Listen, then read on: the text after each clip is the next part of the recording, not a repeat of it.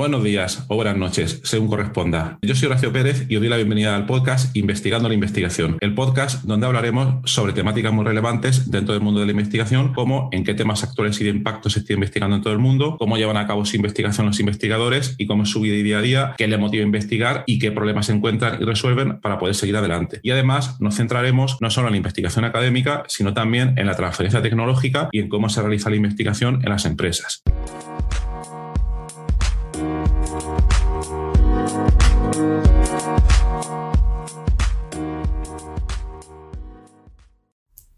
Hola, hoy es jueves 3 de marzo de 2022 y hoy te traigo eh, un capítulo, un episodio del podcast, de tu podcast, Investigando la Investigación, que está relacionado con la serie que empezamos hace poco y que se llama Linux, línea de comandos y computación científica.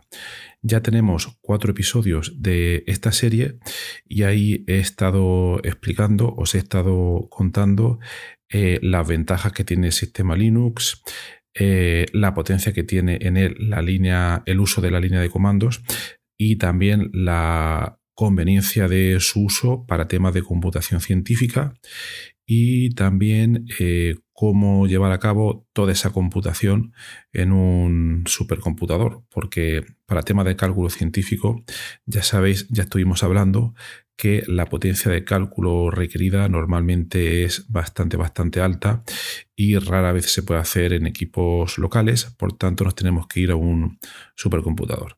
Entonces, eh, para los que no hayáis escuchado esa serie, os voy a dejar los enlaces en la nota del programa y os recomiendo escucharlos, pero si no, eh, vamos a seguir adelante, podéis seguir adelante igualmente este episodio, ¿vale? Entonces, en el episodio de hoy tenemos eh, de preguntas, preguntas que han hecho algunos oyentes en relación a estos episodios anteriores que he estado guardando y que hoy pues, voy, a, voy a tratar de responder. Entonces, vamos directamente al grano. Primera pregunta. Alejandro Tárraga, desde Barcelona, nos dice, eh, gracias, es muy interesante todo lo que has comentado. Yo estoy desarrollando una tesis sobre métodos computacionales y ahora mismo no tengo acceso a un supercomputador y me gustaría saber cómo puedo acceder a uno para poder realizar mis cálculos con mayor facilidad. Bueno, pues la respuesta sería la siguiente. Primero, eh, entiendo que necesitas mucha potencia de cálculo para poder desarrollar tus proyectos, tu tesis, etc.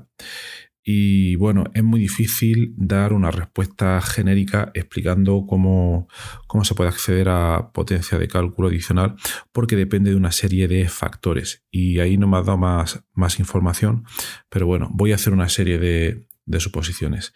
En primer lugar, eh, el cómo accedes a ese supercomputador y también al tipo de supercomputador. Eh, obviamente, como hemos comentado en esta serie, todo va a ser mediante Linux y línea de comandos, eso que quede claro. Eh, va a depender del software que estés usando, va a depender muchísimo. ¿Por qué? Porque insistimos en la conveniencia de que ese software pueda correr en línea de comandos. Esos ejecutables, como comentábamos en uno de los episodios de la serie, que tú primero lo puedas ejecutar en local, en línea de comandos, en tu máquina local Linux, y si eso lo puedes hacer sin problemas, aunque no tenga la potencia de cálculo requerida, ya vas a poder, digamos, escalar o mover ese software al supercomputador. Primer requerimiento que se puede ejecutar en línea de comandos Linux. Vale. Segundo requerimiento, la respuesta que te vaya a dar va a depender mucho de también si el software, esos cálculos que necesitas hacer, eh, lo realizas de manera continua, es decir, estás calculando cosas constantemente, estás lanzando simulaciones o cálculos que pueden llevar días sin parar, utilizando todos los recursos al, 100%, o por otra parte, eh, son cálculos costosos que necesitan una gran cantidad de recursos, pero que lo realizas en una serie de picos. Es decir, por ejemplo, estás una semana sin calcular nada y luego llega un día y requieres seis horas estar accediendo a la mayor cantidad posible de recursos del supercomputador para poder realizar esos cálculos. Estos son aproximaciones eh, totalmente, totalmente diferentes y que afectan a cómo vamos a acceder a esos recursos. En primer lugar, si eh, tu caso de uso es esta serie de picos, entonces una aproximación que te recomiendo explorar es eh, la computación a demanda que te ofrecen empresas como Amazon, pero obviamente pagando. Primero voy a, explicar técnicamente cómo, funciona. Eh, Amazon obviamente es una empresa, eso ya lo sabemos, y es una empresa a la cual está yendo bastante, bastante bien. Cada vez más ves repartidores de Amazon por todos sitios, pero bueno, eso es otra historia. Y eh, esta empresa empezó hace unos 10 años, si no recuerdo mal, a ofrecer recursos de cómputo en la nube mm, siguiendo diferentes modelos de negocio, siguiendo diferentes estrategias.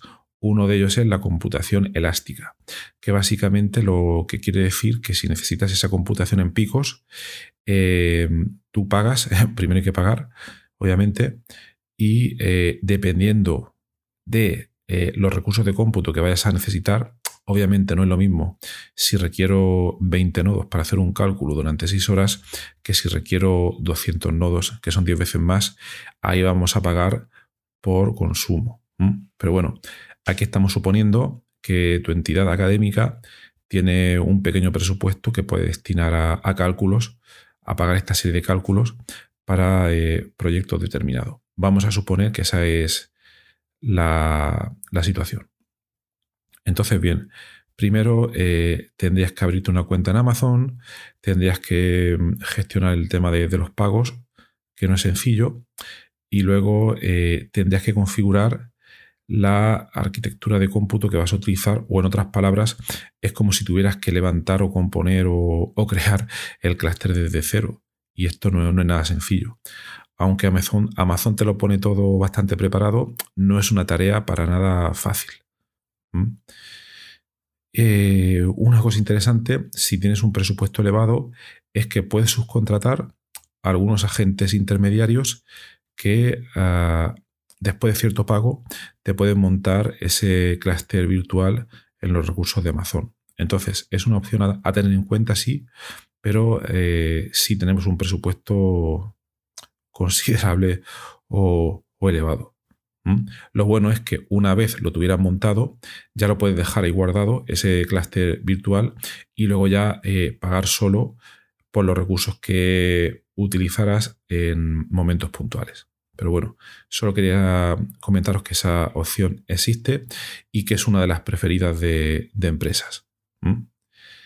Pero bueno, para, para, el cómputo científico también hay que tener en cuenta que eh, normalmente el cálculo que, que, estamos realizando es un software que es en línea de comandos, que simplemente lo que queremos escalar, ya hemos visto de manera local el cálculo que hace y queremos escalarlo y multiplicar eh, por un número muy elevado, eh, quizás el tamaño de la simulación o el número de pequeñas simulaciones independientes, etcétera, etcétera. Obviamente esto se puede complicar más porque a través de, Amazon, bueno, he dicho Amazon, ¿vale? Pero también eh, hay servicios muy similares que te puede ofrecer Google y muchas otras empresas. Pero he puesto Amazon como paradigma porque fue uno de los primeros en ofrecer este tipo de, servicios. También eh, hay que tener en cuenta que eh, lo que se podía montar también es una serie de, microclusters, si lo queréis llamar así, independientes, donde podríamos derivar todos esos cómputos. Pero eso mejor lo vamos a dejar para otro episodio.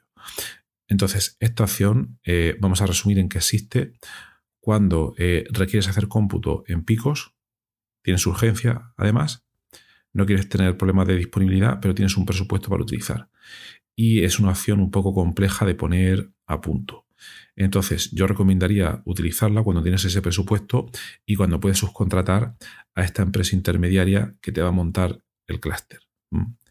Esa sería una de las opciones. Siguiente opción. Ahora vamos al caso donde básicamente eh, no tenemos tanto presupuesto para pagar a, Amazon o a otra empresa similar y eh, queremos explorar si bueno, tenemos un pequeño presupuesto, vamos a suponer un presupuesto del orden de, miles de euros alrededor de 5.000 euros, etc.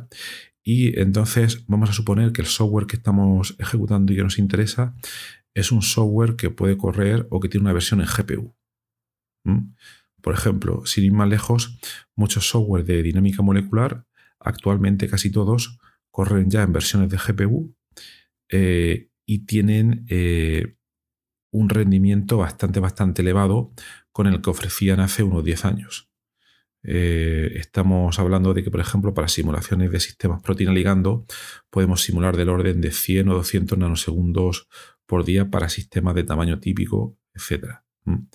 Entonces, eh, por resumir, si tu software corre en, GPU, obviamente una solución, una opción sería comprar una máquina que ya venga con todo el hardware instalado e incluso algunas empresas te ofrecen eh, instalarte ya el software que tú necesites si obviamente tienes, tienes licencia.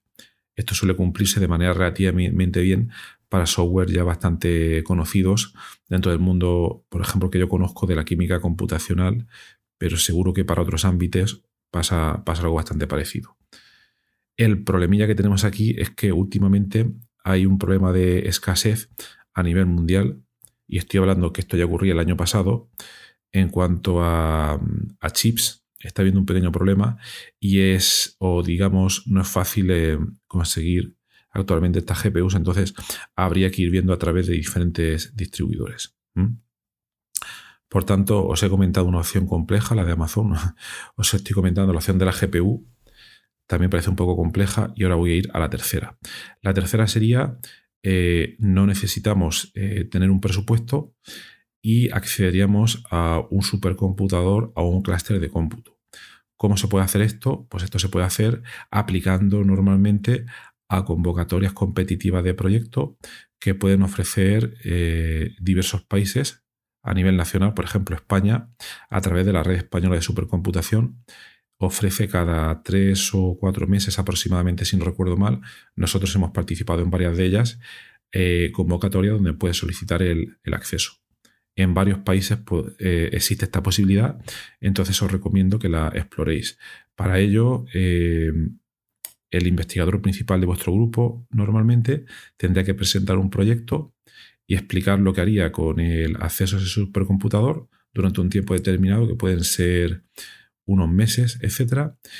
Y bueno, eh, enviaría el proyecto que va en concurrencia competitiva y si se lo dan, pues tendréis acceso durante un tiempo determinado. Que ya te digo, esto depende muchísimo del proyecto, unos meses, un año, etcétera, y donde hay una cuota de un número de horas máximas de cómputo asignadas, que pueden ser típicamente 100.000 horas, 500.000 horas, etcétera. Esta opción es muy interesante para grupos de, investigación académicos y que no disponen de ese presupuesto.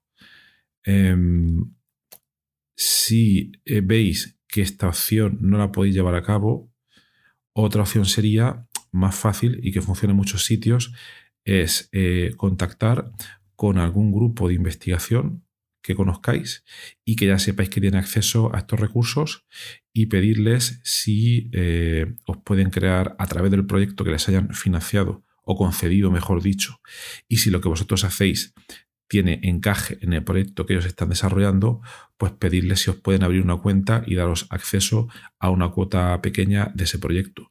Y así ya también podéis probar. Esta, desde luego, es la opción más fácil, pero para ella, para poder llevarla a cabo, tenéis que tener contacto con, ese grupo. Por tanto, siempre, siempre, siempre en investigación y en muchas otras áreas de profesionales, siempre es beneficioso tener la mayor cantidad de contactos posibles para cuando uno necesite tirar de, pues, ayuda en este tipo pues, de situaciones. Entonces, esas serían las posibilidades, Alejandro, que eh, yo te recomiendo explorar para acceder a un, a un supercomputador. ¿Vale? Espero que, que os sirva a todos. Bien, siguiente pregunta.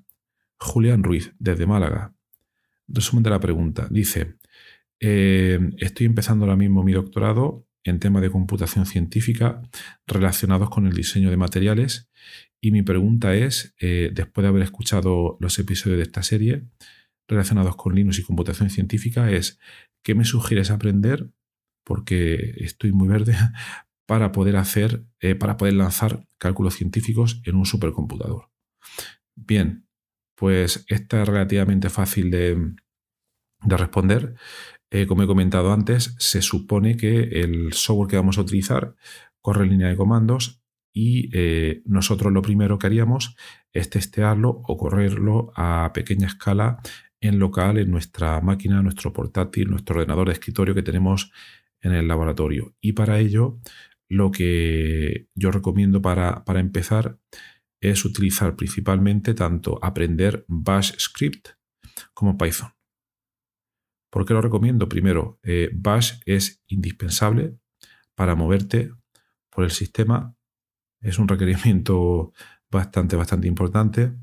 Y luego Python eh, te puede ayudar también muchísimo a eh, realizar unos scripts que sean más, más potentes y que te permita también eh, reusar una gran cantidad de librerías ya existentes que tienen muchísimas funciones dentro del campo de la computación científica.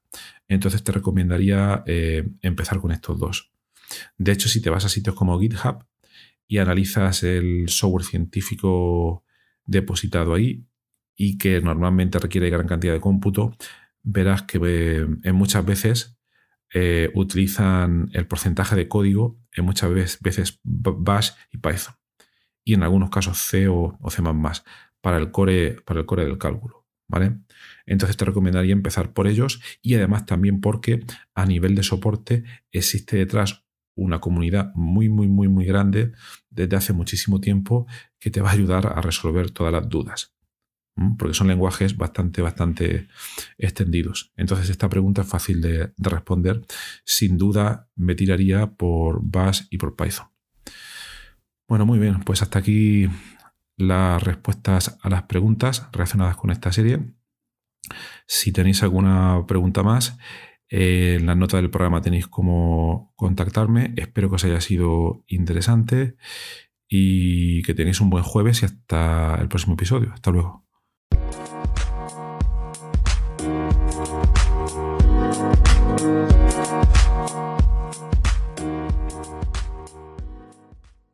Gracias por estar ahí y por escuchar este podcast. Eh, os recuerdo que en la nota del episodio tenéis los detalles sobre muchas de las cosas que hemos hablado hoy y también un formulario donde si quieres puedes opinar sobre el podcast, para bien o para mal, como quieras, estás en todo tu derecho y también sugerir si quieres un próximo entrevistado o tema que está relacionado con la investigación, claro, pues tu opinión me parece muy importante y tanto a mí como a toda la audiencia de este podcast que, que va creciendo y que va contando muchas cosas interesantes. También comentar que si te interesa alguna de las técnicas que hemos hoy de manera muy breve en el podcast. Me puedes contactar directamente y te puedo dar más detalles.